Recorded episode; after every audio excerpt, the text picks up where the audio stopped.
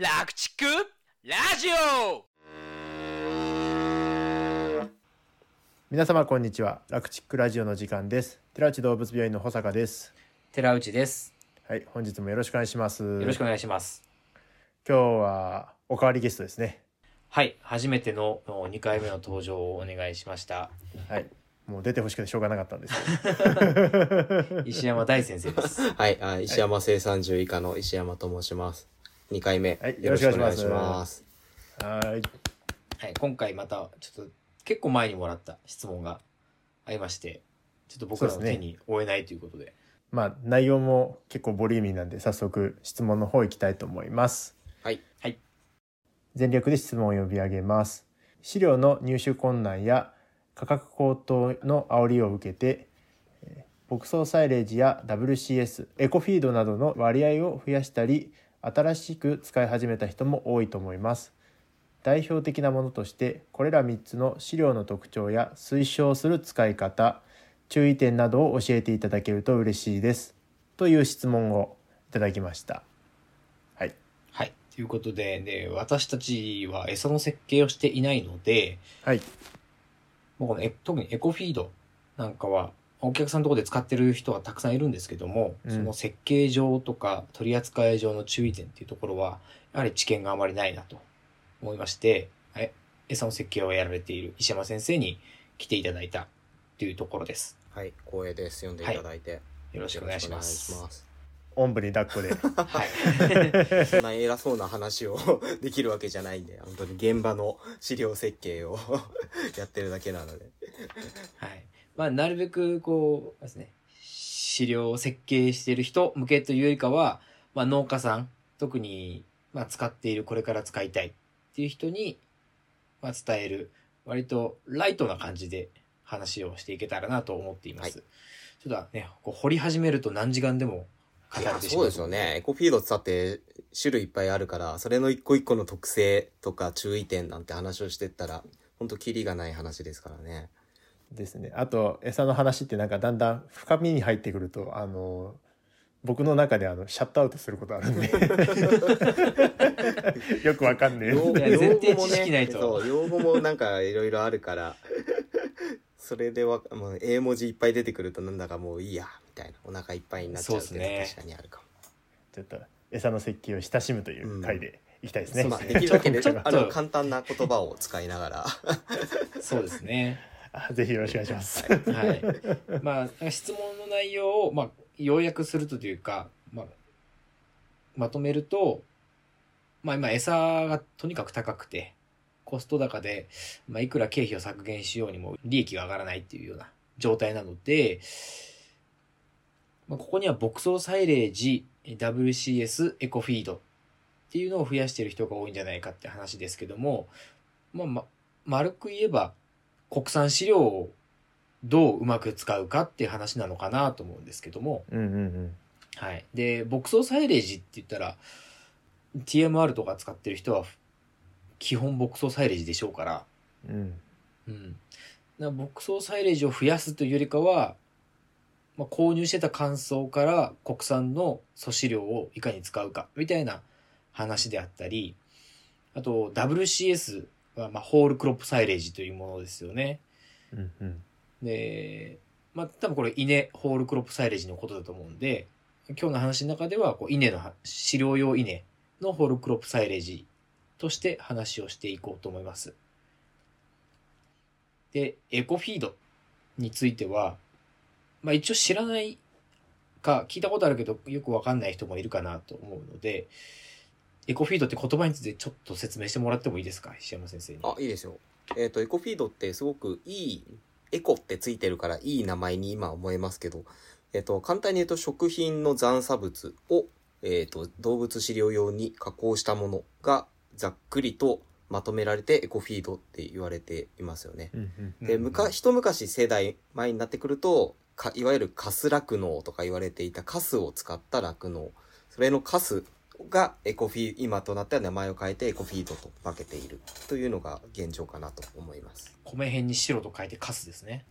そういうの通りです。一般的によく使われてるものでいくとビールカスとか大豆カスとかっていうのが上がりますかね名前としては。そうですね。うんそれも、あの、立派なエコフィードなのかなと思いますし、うんふすまとかう、んうんうんうん、ぬかとか、そういうのも、あの、講義には全部食品副産物というところに含まれるのかなと思います。なるほど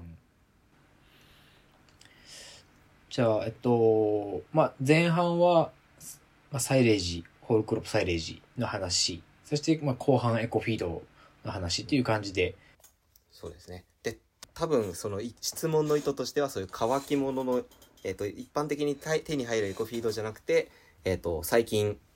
使われ始めているというか、まあ、よく耳に聞くようになったウェットなうんエコフィードの話が質問としては主なのかなとそうですね。思います。うんうんはい。まあ、具体的には、まあ、もやしカスとか、えーカットフルーツカスとか、あーいろんなものがありますので、はい。もやしもカスになるんですね。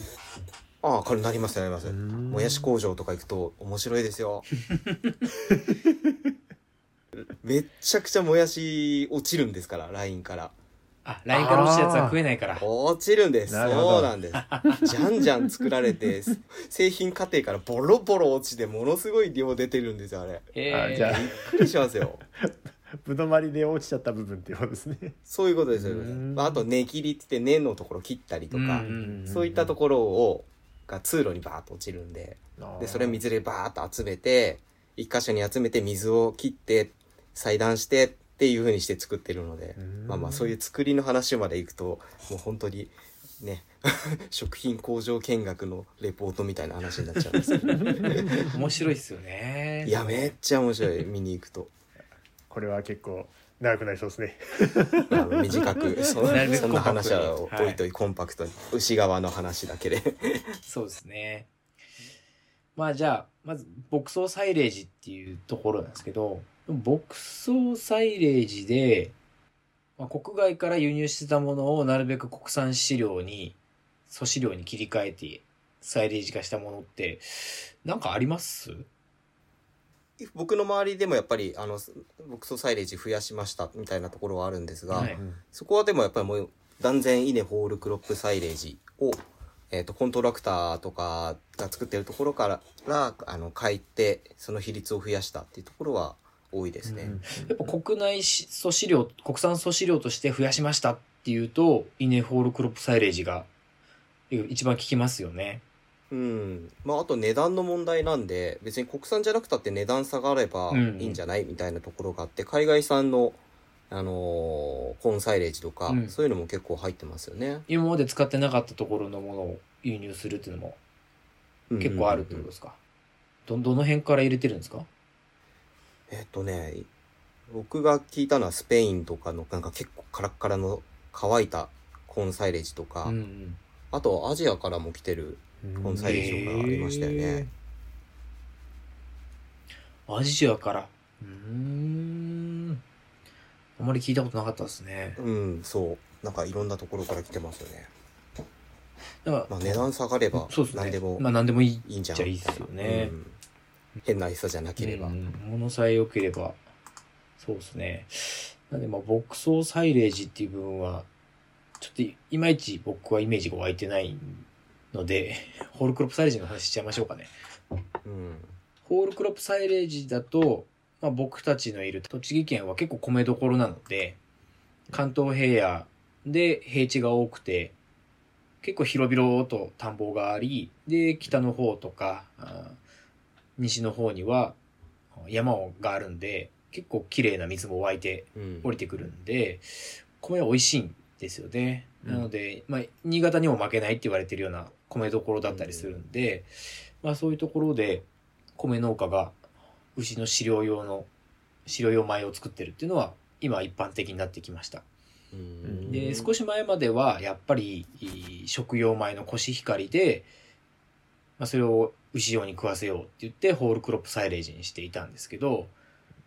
まあ、米農家にとりあえず頼んでるだけだから、米農家も普通に米収穫する感覚でカラッカラに枯れ上がって、栄養が全部実にしかいってないのをサイレージにしてるんで、茎も葉も栄養ないし、栄養が全部詰め込まれたもみは、うん。もみのままうんこで出てくるんで、何の栄養もない藁でしかないっていう。うん食わ、食いもしないし、食わせたところで消化しないんで、あれ気をつけないといけないですよね。あの、成分分析かけて、うんね、でんぷんありますみたいな成分で出てくるけれども、結局、もみの中に入って、ああ、全然でんぷん利用されませんみたいな話になりますからね。はい。まあ、5年前とかぐらいまでは、ホールクロップサイレージっていうのは、ろくなもんじゃねえなっていう印象だったんですけど、まあ今は、その、ホールクロップサイレージ専用品種っていうものがかなり進化してきたので、その、うんうん土早かとか、えっと、いうん。今、夢青葉とか、うん、いろいろ、おいい品種、専用品種が出てきたので、そういうものであれば、そもそも実があんまりならないし、うん。うんあの、で、作る人たちも、その米農家にいつぐらいに収穫してほしいとか、あるいは酪農家自身がホールクロップサイレージ用の稲を収穫するっていうことで、うん。もう適期収穫で、こう、非常に消化率もいいし、NDF、あの、消化性のいい繊維で、ホールクロップサイレージを作っているところが結構増えてます。うんはい。うんなので、えーそうやってうまく作られた稲ホールクロップサイレージは指向性もすごくいいし、うん。かなりいい餌だなっていううん感触がありますね。そうですよね。もう TMR に普通に入れてうん眠るところも多いし、貫入の餌として、ボーンと放り投げて食べ放題にするところも結構あるし、うんうんまあ、専用品種だったら本当にいいですよね。うんでもたまになんか専用品種じゃないのかなんかクッキーバッキバキのやつとかあまだあってそれはなんかもうもろに食い残されてますけどね。そうですね。その辺の品質というか、うそん。のコミュニケーションとして、まあ、米農家さんに頼んで作ってもらう場合は、まあ、ちゃんと専用品種を使ってもらえるかっていうことと、収穫の適期を守ってもらえるかっていう、その辺をどれだけきちんと説明できるのか、その牛の餌として食わすんだから何でもいいだろうっていう感覚の方はやっぱりいるっちゃいるし、あと、専用品種って、まあ、種が高いんですよね。ああ、そうなんだ。あの、普通の食べる食用米ってお米じゃないですか。うんうんだから実がめっちゃなるじゃないですか。だから単純に、食べる実があれ種なんで、すげえ実が取れるんですよ。だけど、ホールクロップサイレージ専用って実がほとんどなんないんで、単純に種がね出ないんですよ。うんだからうん、種を取るように育てたやつも、取れる種がの量が少ないから、単純に単価上がるんですよ。うんだからね、その食用米に比べて何倍も高いんですよ、種代が。はいはいはいはい。だから、その種代が高いから使いたくないって言って、専用品種を使ってくれないっていう悩みは結構聞くんですよね。そういう実情もあるからね。なるほどね。いや、まあ、理屈からしたら高いのは当たり前で、うん。でもその分し、なんていうんですかね、この種としては収量ないけども、うん。あの、牛が食べる栄養素として、素飼料としての収量はすごく多いうん。わけですから、うん。なんていうんですかね。でホールクロップサイレージとしては、その、高い種から1個から取れる収量はぐんと増えるんで、その初期投資高く見えても結局利益は出るはずなんですよ。うんあの、う売るっていうことを考えれば。うんあのその辺をきちんと丁寧に説明しないと難しいかなっていう。うんはい。なんか県の施設の人とかは間に入ったりしないんですか？千葉とかだと結構農業普及センターの人とかが間に入ってくれてたりあの市の職員の人が間に入ってあの、W、稲 WCS の作り方の指導とかそういうところも入ってたりするんですけど。多分まあ地域とかによるんじゃないですかね。栃木県内で言っても。うん。うん。まあ、そういう、いろいろ、指導はいろいろあると思いますし、ううん。ん、まあそういう、うーん行政とか国から、国は、その白用米というか、まあお米自体ちょっと食用米余っちゃってますから、でも、やっぱり日本という国、みずほの国と言われるような国ですから、田んぼっていうものは守っていかなきゃいけないっていう前提も一応あるので、まあ飼料用米。ね、この、まあ酪農とか畜産があ海外から輸入した飼料に頼ってるってこと自体もリスクだってことが今回よく分かったんで、うんうんなので、その、構築連携っていうのも今すごい叫んでますしね。うん。な良い資料読まいっていうのを国産でどんどん使っていきましょうっていう指導はたくさん入っているので、今すごいいい品種で質のいい WCS が増えてるんだなっていうのをすごい感じてます。この番組の情報はなるべく科学的知見に基づいてお送りしておりますが現場での経験則や個人的な見解も含まれております牛の治療に関わることはかかりつけの獣医さんとよく相談の上ご検討ください。本日の番組はいかがでしたか？番組への感想・質問はこちらまで。ファックス番号028-675-5975 e メール rakuchiku.radio アットマーク gmail 番組概要欄にも記載してありますのでぜひお気軽にご連絡ください。お参加今夜は